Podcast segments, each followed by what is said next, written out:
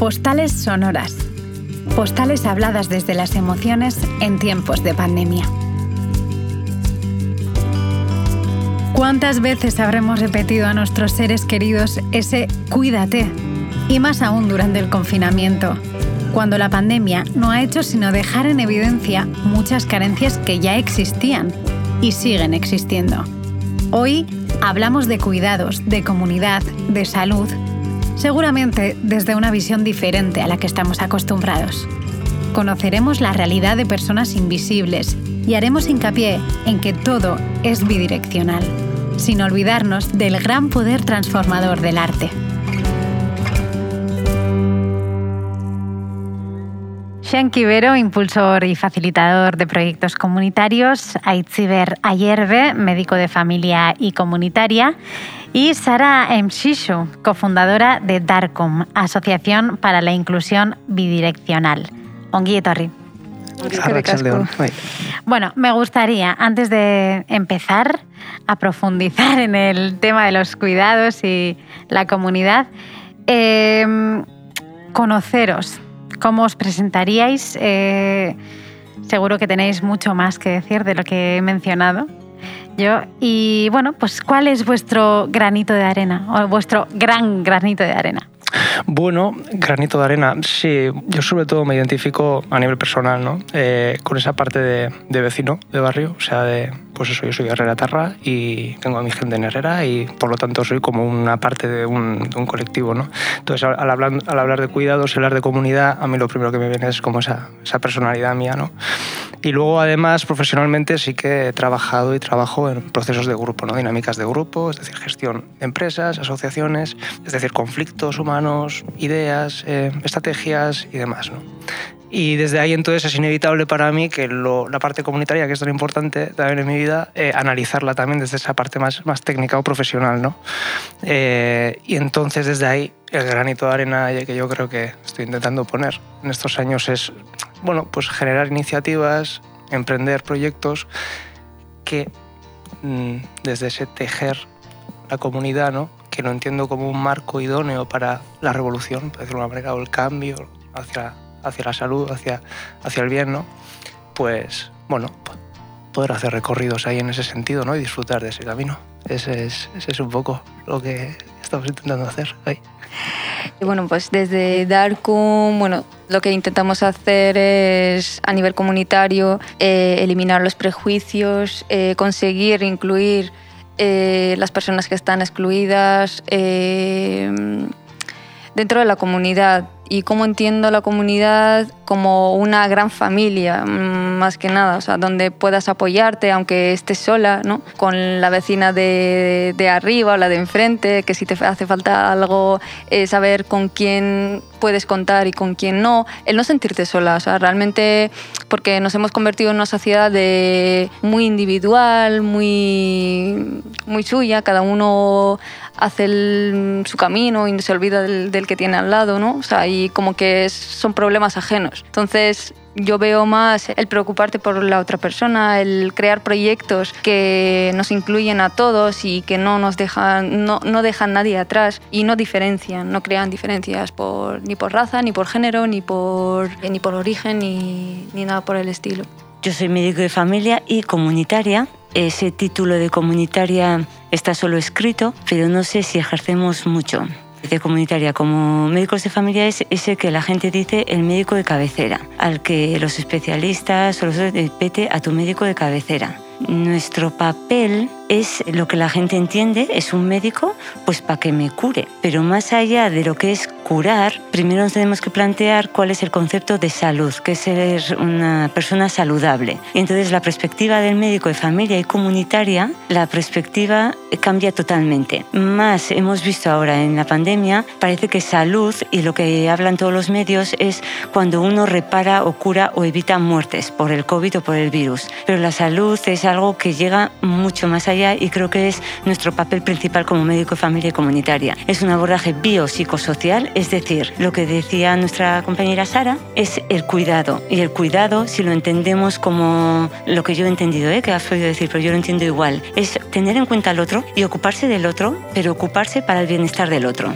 Entonces, el papel que a mí me toca como médico de familia y de comunitaria es preocuparme del bienestar del otro. Y el bienestar no pasa por lo que entendemos hoy de salud, quito enfermedad. Entonces, eh, como tenemos poco tiempo, voy a intentar definir un poco qué es, o sea, para mí, qué sería el, el, bienestar biopsicosocial o qué sería la salud, ¿no?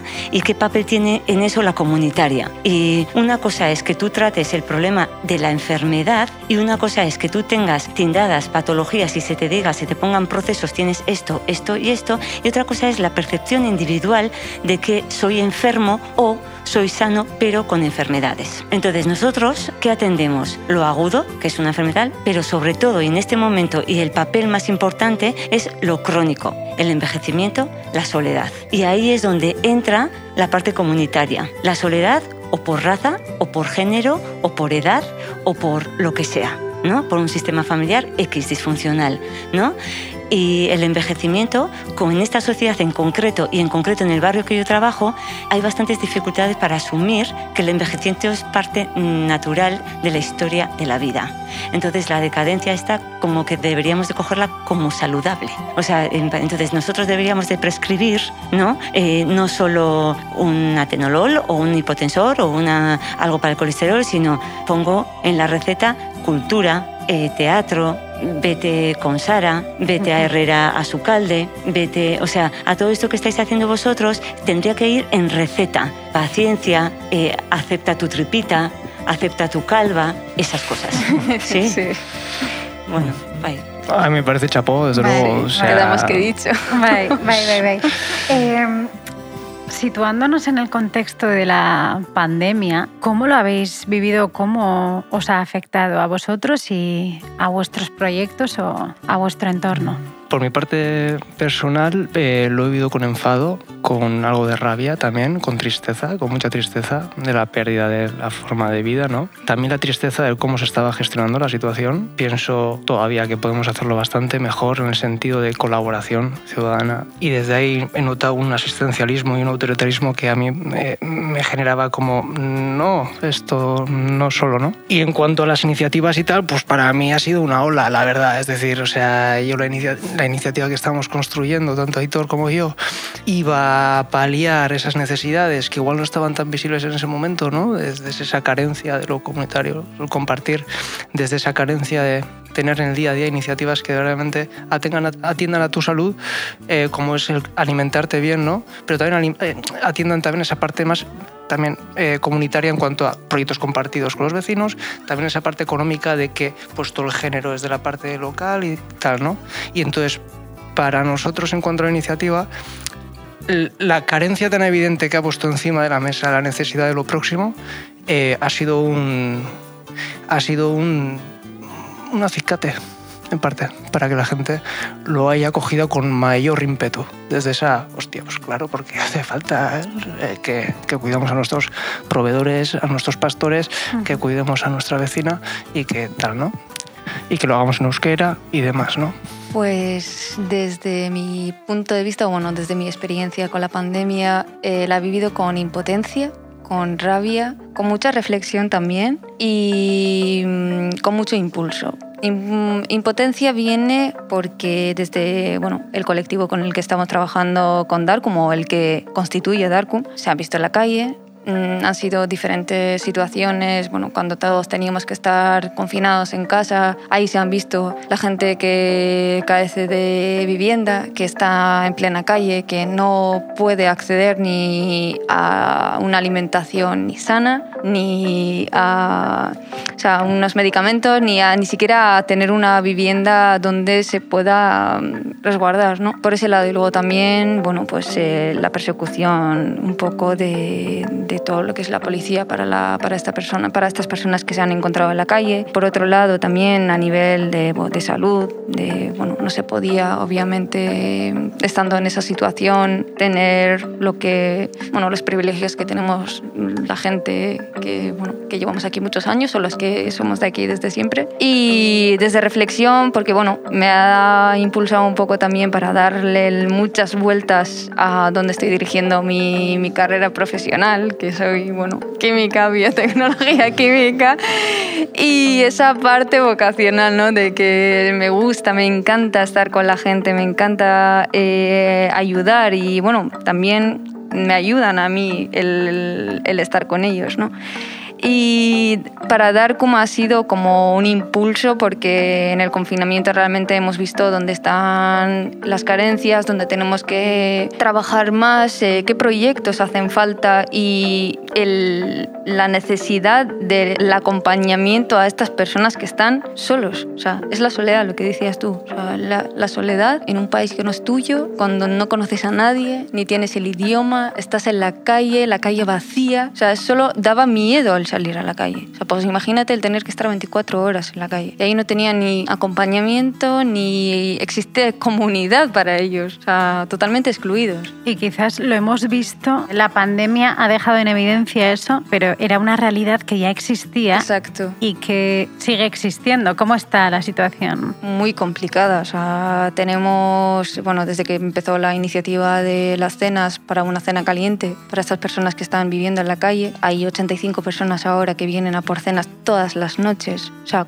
85 personas que están en la calle, sin contar los que están en albergues, los que están en, igual en casas mm, bueno, abandonadas, solo en plena calle. Entonces, mm, eso como comunidad nos debería hacer pensar mucho qué es lo que estamos haciendo mal o qué es lo que deberíamos cambiar, ¿no? O cómo queremos que sea nuestra ciudad o nuestra comunidad. Yo creo que ahí habría que subrayar mucho eso, de qué imagen queremos dar como comunidad en, este punto. Realmente qué es lo que buscamos o cómo queremos actuar ante esto. A mí eso me hace pensarlo mucho, por eso es como nosotras como jóvenes deberíamos hacer algún cambio ahí, porque realmente por, por una igualdad, ¿no? Por una igualdad de vivienda, igualdad mm, de derechos, o sea, de, de, que te sea, de que seas un, o sea, visto como un ser humano más, o sea, porque cuesta cuesta. Aunque no lo pensemos, realmente luego cuando, o sea, si te pones a pensarlo, es como la gente lo, los evita estar en la calle. Son como escoria humana, vaya, o sea, y es muy triste. Eso da mucho, mucho que decir, ¿no? Eh, mucho. Sí. A mí me gusta que hayas nombrado, o sea, como jóvenes tenemos que hacer algo. Creo que nos tenemos que implicar no solo los jóvenes. Las personas mayores, creo que lo que tú decías que están en exclusión y la mayoría de la gente que está en exclusión son jóvenes las personas mayores tenemos como, eh, porque aquí estamos hablando y no se nos ve, pero vosotros dos sois muy, jóvenes. Y me hace ilusión que hablen dos jóvenes, que sean dos jóvenes los impulsores, porque sí que creo que esta pandemia ha criminalizado a los jóvenes, que justo son los que más proyectos comunitarios habéis llevado a cabo y encima de forma voluntaria. Cuando las personas mayores, con un estatus X, con unos privilegios que tú has dicho, que tenemos una comunidad, una casa, agua caliente, comida, que si nos tenían que aislar, si yo te digo, te tienes que confinar, tengo una habitación con un baño para mí, no tiene nada que ver con este joven que queda en la calle. ¿Y qué beneficios tiene el arte para esa transformación tan necesaria? En Darkum también hacéis uso del arte y a continuación nos trasladaremos a Eguía, donde nos espera Mafalda Saloyo, impulsora del proyecto Ondoco. Y allí conoceremos el potencial de las prácticas artísticas comunitarias. Hagámosle una visita. Ajate, después de subirnos de estas cuestas de guía que, que nos deja un poco con taquicardia. Eh, llegamos aquí a la Casa de Cultura de Guía, que es realmente una casa para nosotras también. Así como el barrio, para mí, que soy extranjera en el barrio, también ya es un barrio donde me siento muy, muy, muy cerca y muy y casi como una vecina también. Cuando llegamos aquí hay todo un equipo cuando como entras en una casa que nos recibe. Tenemos aquí Edinka a la puerta, eh, el grupo va llegando. Eh, tenemos todos los martes este encuentro aquí y es muy bonito también ver que desde la puerta hasta el primer piso que vamos a entrar ahora, siguiendo subiendo escaleras, eh, somos acompañadas desde que llegamos hasta la puerta o venimos acompañadas. Normalmente la gente va llegando en grupo porque para venir hasta aquí también hay algunas vecinas que van pasando por casa de unas de las otras. Hay algunos grupos que, que vienen en pareja y llegamos a esta sala que es nuestra sala de trabajo, que es un una sala que es amplia, que permite este encuentro también para hacer movimiento.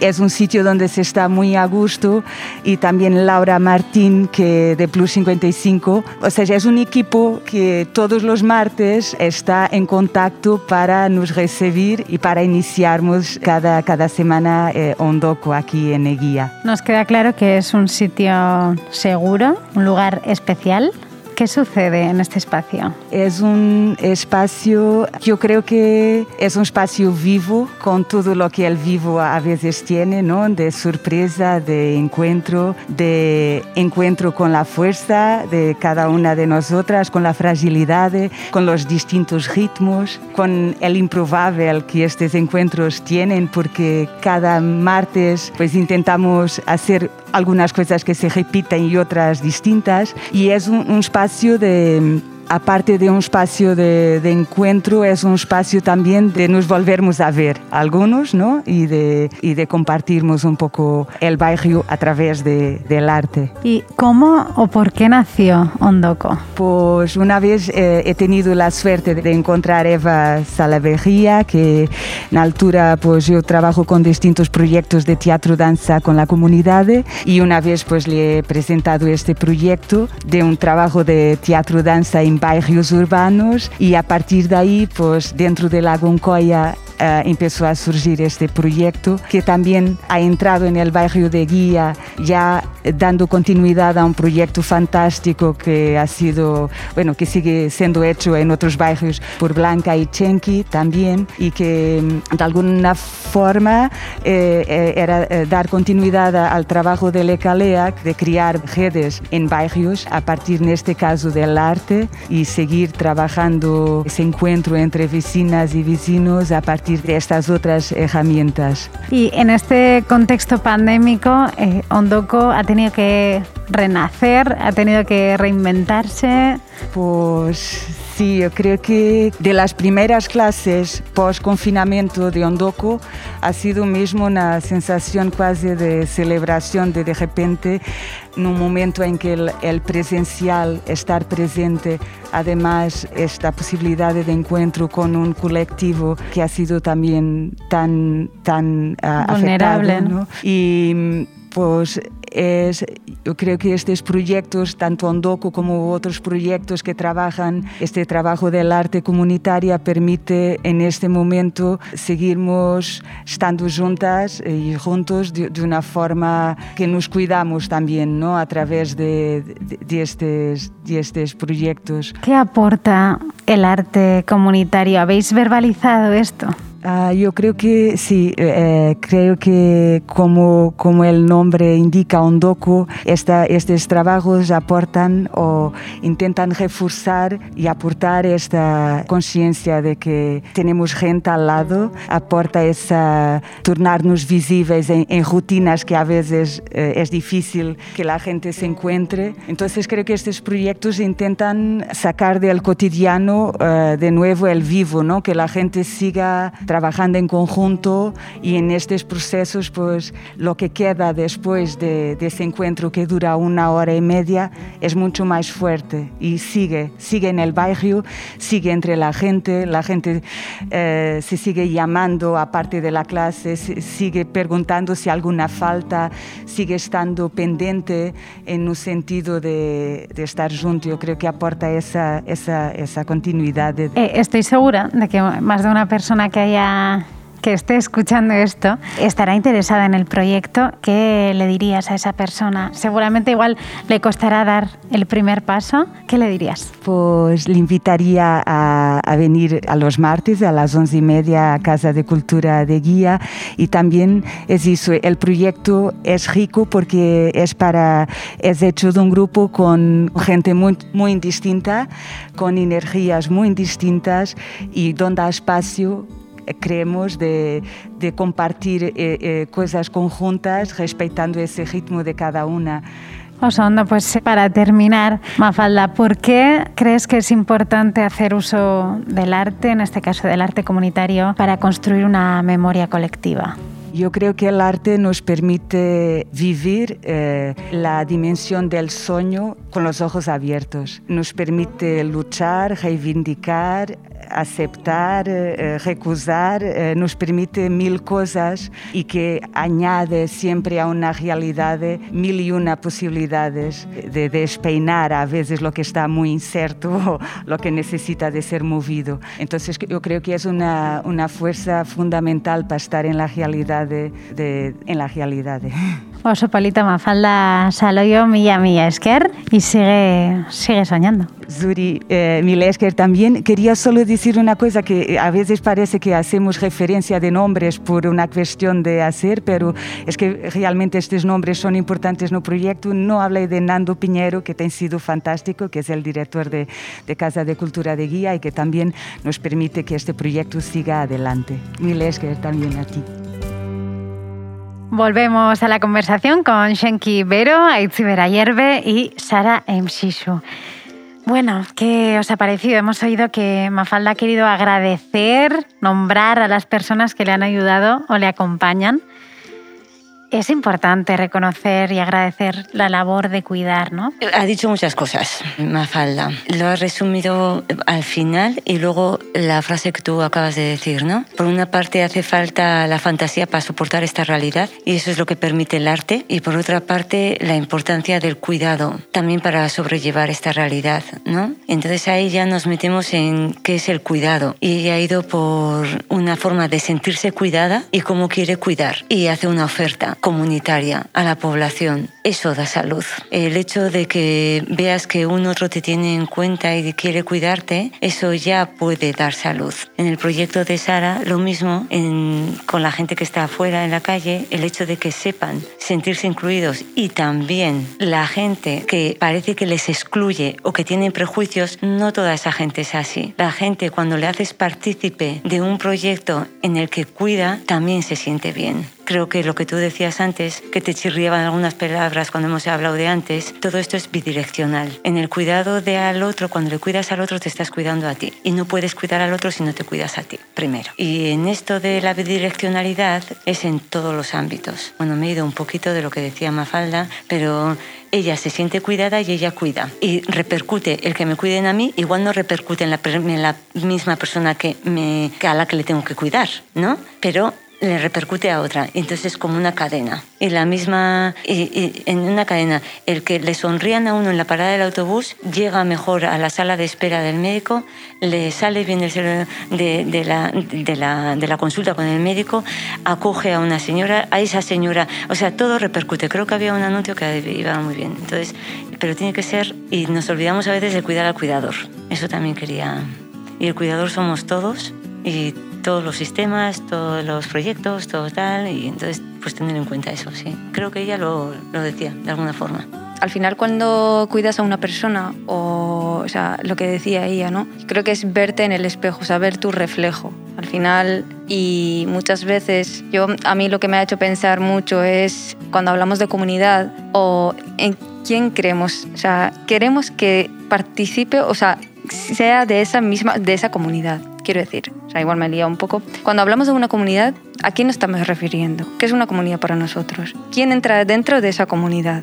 O sea, a la que nos estamos refiriendo, ¿no? Porque hay algunos que sí entran y otros no. Pero aunque estemos todos realmente, pero algunos miras y otros no, otros pasan desapercibidos, o queremos que pasen, o que sean invisibles. Yo creo que entre uno de los trabajos de la comunidad debería ser visibilizar todas aquella, aquellas personas que están apartadas, invisibilizadas, que no tienen voz y que sea la propia voz, que si ellos no pueden por sí mismos, que los demás lo hagan por ellos, ¿no? Entonces, a mí me ha hecho pensar eso y luego también lo del arte, creo que el arte es esencial, es necesario y que haya un espacio donde puedas, por, por todos los medios, el arte en todos sus, sus estos, eh, es un espacio para sentir, realmente te, te hace, sientes, es donde puedes permitirte el sentir, porque muchas de estas personas fuera de aquí, como sientan, caen, o sea, viven en constante supervivencia, o sea, no pueden permitirse sentir. Se derrumban. Y hay muchísimos casos, o sea, depresión, eh, ataques psicóticos, sabes mejor que yo.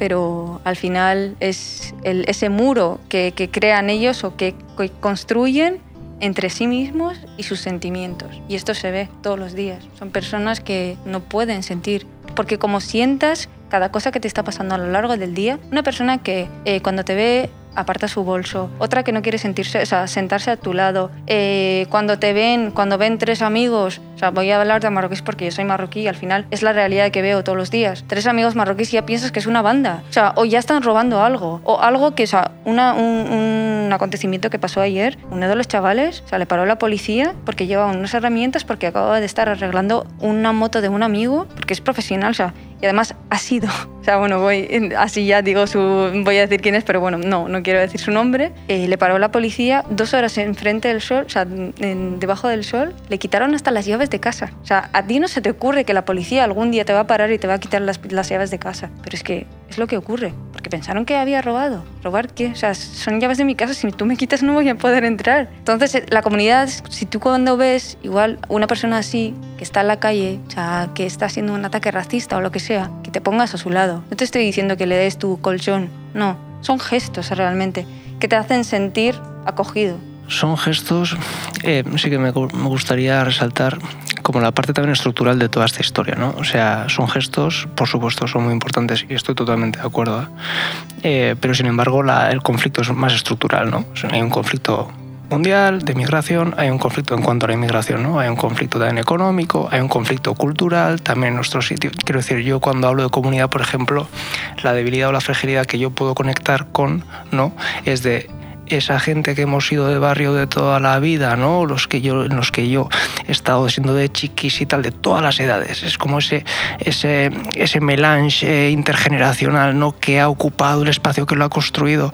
Eh, eh, como poco a poco ha llegado gente por todos los lados, ha construido el ayuntamiento y tal, ha hecho un desarrollo mmm, pues, pues como lo ha querido. Es decir, toda esa memoria que estaba impregnada, incluso en lo físico del barrio, en esas relaciones con más gente con más afluencia, después todos estamos ocupados con nuestros trabajos, no tenemos tiempo para dedicar al resto, toda la propaganda mediática, televisión y tales, te dirigen hacia tu vida, tus problemas, ¿no? Esa identidad colectiva se ve debilitada y o la fragilidad, y, y por supuesto, y, y podríamos hablar de muchos conflictos existentes hoy en día en nuestros barrios, ¿no? En cuanto a las mujeres, en cuanto a los niños, en cuanto a yo qué sé, ¿no? Eh, eh, pero también yo sobre todo a nivel comunitario sí que quería traer, porque es mi motor, ¿no? En cuanto a este ejercicio, es, es como eh, lo que ha habido siempre en esas relaciones es, están, ahora mismo están echando tierras de arena encima, de, de en, en, vez de hacer más fértil ¿no? esas redes comunitarias existentes, que además Donosti si se, si se caracteriza por algo es que cada barrio tiene como su esencia, su vida, en vez de eh, fomentarlo, alimentarlo, alimentarlo en cuanto a reflexiones, en cuanto a dinámicas artísticas también, que por ejemplo en fiestas se pueden promover, ¿no? esas acciones creadoras, distensivas desde el ocio y tal, que se puedan desarrollar eh, jo, pues quiero decir, en vez de trabajar eso, eh, la cosa se ha gestionado desde un, desde un, no sé, la comunidad apenas tiene, tiene lugar, eh, desde las instituciones se desarrolla lo que se quiere desarrollar, hay una inmigración y unos movimientos geo, geo, cosas mundiales ¿no? que están llegando a nuestra tierra y que no sabemos cómo gestionarlo, no se dedica tiempo, no se dedica espacio. Y entonces en ese sentido nos encontramos débiles en todos los sentidos, me parece. ¿no? Entonces, eh, la pregunta que me viene a Itziber es, ¿estamos de verdad invirtiendo en salud, invirtiendo en el bienestar de la comunidad? Lo que tú has dicho, ¿no? Donde vamos los ayuntamientos, pues construyen hoteles o permiten McDonald's o Burger King en vez de fomentar lo que hay en la comunidad, ¿no? Así, en resumidas, o te entendía por ahí, ¿no? Por ejemplo, vale, eh, desde las instituciones, ¿yo qué percibo, no? También, si invertimos en salud o no. ¿Se invierte? Eh, presupuesto, muchísimo. Pero ¿en qué se usa? E, ese recurso económico, pues pagamos en este momento millones por vacunas millones eh, por atención a los pacientes COVID, eh, por tratamientos de prótesis de cadera, de, quimioterápicos, radioterapia, oncológicos. Estamos tratando millones, sí. Y de hecho hay una apuesta grande y el gobierno vasco entiende que hay que invertir para dar salud, pero entiende la salud reparando lo enfermo.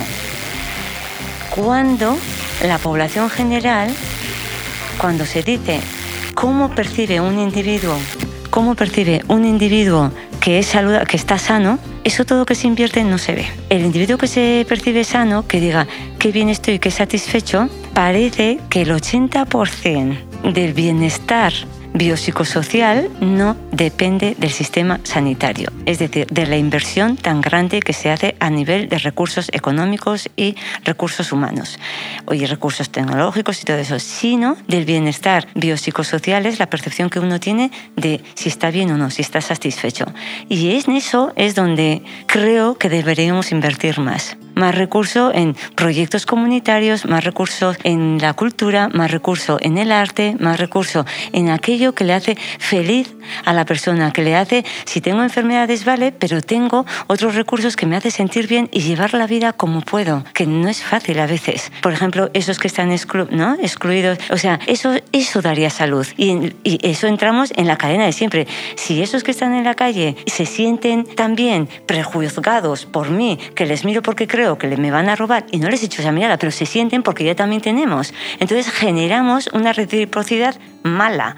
Si es al revés, es lo mismo, es lo mismo. Entonces, si invirtiéramos, a mí me parece, pero igual, porque yo no estoy en altas esferas, no sé cómo van lo de los recursos, yo solo veo todo lo que se invierte estando en primaria, que estoy a nivel de calle y a nivel de, de, de, nuestros pacientes, que veo por qué sufren, que veo el miedo que tienen, que veo los medios de comunicación como ha hecho que esta sociedad se enferme de verdad, pero no por el COVID, no por el COVID, sino por la estrategia que hemos tomado con el COVID, el miedo que hemos generado, que no nos queramos ver, que no nos queramos abrazar, que no nos queramos tocar, que generamos agresividad. Eso ha quitado salud. Hemos invertido un montón, pero ha quitado salud. Entonces, ¿por dónde surge la salud? Con cosas de proyectos que la ha impulsado la sociedad, los ciudadanos. Entonces, eso me parece lo que más importancia tiene y lo que tendríamos que reforzar y trabajar en conjunto, coordinados. y ahí deberíamos de invertir. ¿Se invierte? Sí, mucho. Ahora, ¿es eficaz? Pues me lo cuestiono. Luego quería añadir yo que yo veo la importancia de invertir en, prevenir, en prevención. O sea, en prevención de no de enfermedad, sino que de llegar a esa soledad. O sea, lo que dices tú, invertir en lo comunitario. Porque yo veo que esa es una estrategia de prevención. No vamos a curar después ya de la enfermedad, cuando ya el mal está hecho, ¿no? Yo sí quiero transmitir lo que acabas de decir es muy importante. Y sí es verdad, por ejemplo, ayer tuvimos una reunión con comunitario a que se le llama y sí hay una perspectiva desde Osakidecha que empieza a ver la necesidad de una actuación comunitaria para, para, para promocionar y la prevención, promoción y prevención de la salud. Desde el departamento, o sea, desde el gobierno vasco sí hay un departamento de salud pública que están trabajando, no sé si suficiente, y tiene recursos porque ahora está todo eh, por el COVID, ahora está por la pandemia, entonces está todo comido ahí, pero sí que hay, empieza ya una conciencia de la importancia de lo comunitario. Bueno, pues os parece que terminemos recetando el arte y la cultura. Y la cultura, muy bien. Que quede claro. Sí, que quede muy claro. Que eso es la receta de salud. Muy bien. Vale. Dicha por una médica. Va, Shenki Vero, impulsor y facilitador de proyectos comunitarios, Aitziber Ayerbe, médico de familia y comunitaria, y Sara Mshishu, cofundadora de Darkum, Asociación para la Inclusión Bidireccional. Milla, Milla Esker, placer batista. Zuei. Niretzako izan da plazerra zuei. ¿Y tú? ¿Cómo te sientes? Nos gustaría contar con tu participación. Pues personalmente me siento un poco agobiado ya, ¿no? Ante esta incertidumbre, ante esta montaña rusa de, casos, de, que de repente estamos bien, al mes mal, eh, un poquito esperando que la vacuna nos pueda liberar a todos de esta situación y eso, agobiado más que nada me siento. Bueno, pues deciros que parece que empezamos a ver la luz, pues mirar, mañana me vacunan, pero ha pasado un año y pico. La verdad es que no he estado muy mal. Mm, me he encontrado en casa, eh, bien acompañada, pero sí me he sentido pues muchas veces ganas de ver a mi familia y no he podido hacerlo. Un abrazo. Tengo 75 años. A mí la pandemia me ha producido una especie de impotencia, eh, unos miedos al, contagio por las consecuencias que podemos tener según nuestra edad y sobre todo lo que más he, sentido ha, sido el cambio de mis costumbres y el cambio de mi forma de vivir. Uf, la verdad que ya saturada, ya ni ver noticias ni nada, porque a veces ya prefiero taparme los ojos y los oídos y no escuchar ni saber nada, porque me agobia muchísimo ya. En esta situación de pandemia en la que la positividad no abunda, me siento todavía con energía para animar a todas esas personas que han perdido la fe, aunque en el fondo siento algo de incertidumbre sobre el futuro, pero, pero veo, veo el final. Si soy sincera, para mí el confinamiento fue bastante llevadero. Tuve mucho tiempo para pensar, para recuperar aficiones que creía abandonadas y bueno, en parte también para replantearme el futuro y tanto que lo hice. Me quedan 10 días para tener a mi pequeña y seguramente sea sin duda el mejor recuerdo que me quede de esta maldita pandemia. Cuéntanos tus experiencias enviando una nota de voz al número de WhatsApp 674-424-443 o dejando un mensaje en el contestador automático 674-424-443. Tú también formas parte de Postales Sonoras. Nos despedimos recordando que todos y todas necesitamos sentirnos incluidas, ser parte de una comunidad y que nos tengan en cuenta. Se está haciendo largo, sí, pero a su vez puede ser el momento idóneo para cuidarnos los unos a los otros. Postales Sonoras forma parte del proyecto Postales 2020, un proyecto impulsado por el Ayuntamiento de Donostia a través de Donostia Laguncoya, promoción de la salud y participación ciudadana. Emaús Fundación A Tabacalera, Teléfono de la Esperanza de Guipúzcoa, Cucha Solidario A y Donostia Cultura y Ratia. Te recordamos que puedes escuchar los podcasts de este y otros capítulos en la web del proyecto 2020postalac.eus y cada lunes y jueves a las 10 de la mañana en Deca y Ratia. Hasta pronto.